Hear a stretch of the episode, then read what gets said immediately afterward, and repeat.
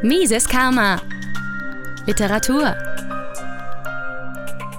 Sie hören einen Ausschnitt aus Die gefährlichste aller Religionen von Larkin Rose, aus dem Amerikanischen übersetzt von Peter Müller. Die geheime Zutat. Staatsgläubige versuchen, die Existenz einer herrschenden Klasse namens Regierung mit vernünftigen, legitimen, nützlichen Dingen zu rechtfertigen. Sie erklären diese Dinge dann zur Grundlage des Staates.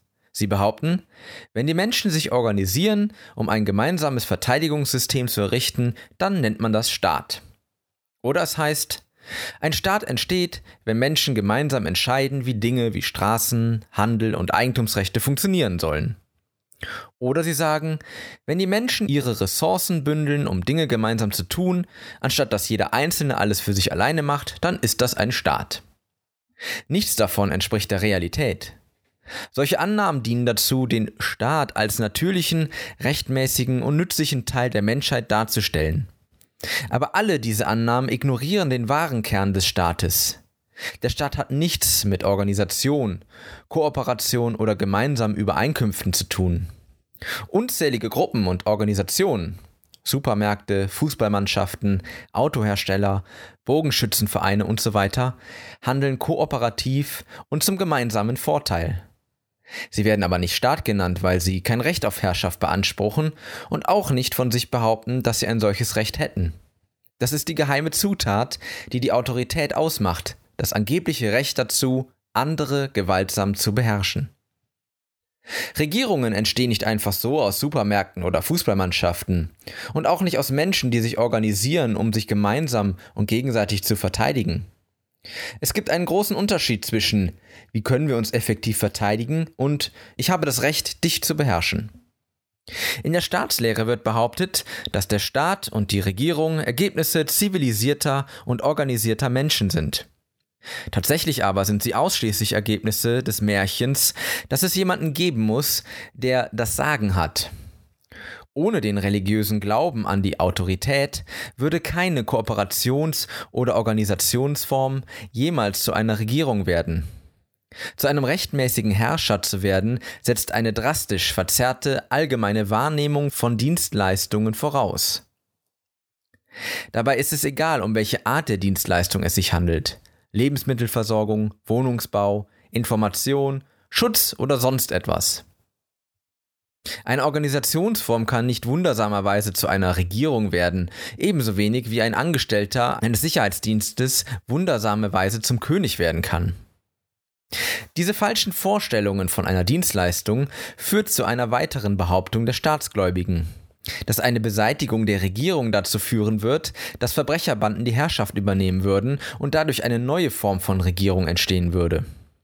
Diese gewaltsame Ausübung von Herrschaft wird aber nicht automatisch als das Handeln einer Regierung angesehen. Solange der neuen Verbrecherbande nicht das Recht zu herrschen zugeschrieben wird, solange wird sie auch nicht als Regierung betrachtet. Eine moderne Bevölkerung zu unterwerfen, vor allem wenn sie bewaffnet ist, setzt tatsächlich einzig und allein voraus, dass die Herrschaft als rechtmäßig wahrgenommen wird. Heutzutage würde die Herrschaft mittels bloßer Gewalt über eine größere Menge an Menschen ungeheure Ressourcen erfordern. Waffen, Spitzel, Söldner und so weiter. So viele, dass es aussichtslos wäre. Die Horrorvorstellung von brutalen Verbrecherbanden, die ein Land unterwerfen, passt zwar in die Kinos, aber in einem Land mit einem Kommunikationsnetz und Waffen wird es nicht dazu kommen. Die einzige Möglichkeit, eine größere Bevölkerung heutzutage zu unterwerfen, besteht darin, dass die Herrschaftsanwärter die Bevölkerung davon überzeugen, dass sie das moralische Recht dazu hätten, sie zu beherrschen. Das gelingt nur, wenn die Vorstellung von einer rechtmäßigen Autorität in die Köpfe der Opfer eingehämmert wird und diese daraufhin davon überzeugt sind, es mit einer rechtmäßigen und korrekten Regierung zu tun zu haben. Sobald das gelingt, ist kaum noch Gewalt nötig, um an die Macht zu kommen und sich an der Macht zu halten. Wenn das Regime dagegen jemals den Anschein der Rechtmäßigkeit in den Augen seiner Opfer verliert oder, wenn es diesen Anschein nie erreicht, wird rohe Gewalt nicht dazu ausreichen, die Macht zu erhalten und zu sichern. Verbrecherbanden und beliebige andere Organisationen können nicht zu Regierungen werden, solange die Menschen nicht glauben, dass irgendwer das Recht hätte, sie zu beherrschen. Wenn sich die Menschen vom religiösen Glauben an die Autorität befreien, dann brauchen sie dementsprechend keine Revolution, um frei zu sein. Regierungen werden daraufhin einfach verschwinden, weil der einzige Grund, warum sie überhaupt existieren, der religiöse Glaube an die Autorität im Kopf der Staatsgläubigen ist. Die Politiker und ihre Söldner, die ihre Drohungen wahrmachen, sind zwar sehr real, aber ohne den Anschein der Rechtmäßigkeit werden sie als machtbesessene Verbrecherbande angesehen und nicht als Regierung. Manche, unter ihnen auch Thomas Jefferson in der Unabhängigkeitserklärung, behaupten, dass es möglich und wünschenswert sei, eine Regierung zu haben, die nichts anderes tut, als die Rechte des Individuums zu schützen. Aber eine Organisation, die sich nur darauf beschränkt, wäre keine Regierung. Jeder Einzelne hat das Recht, sich und andere gegen Angriffe zu verteidigen. Auch wenn das im Rahmen einer sehr großen und gut organisierten Form geschieht, so wäre das ebenso wenig ein Staat, wie ein großer Lebensmittelhersteller ein Staat wäre.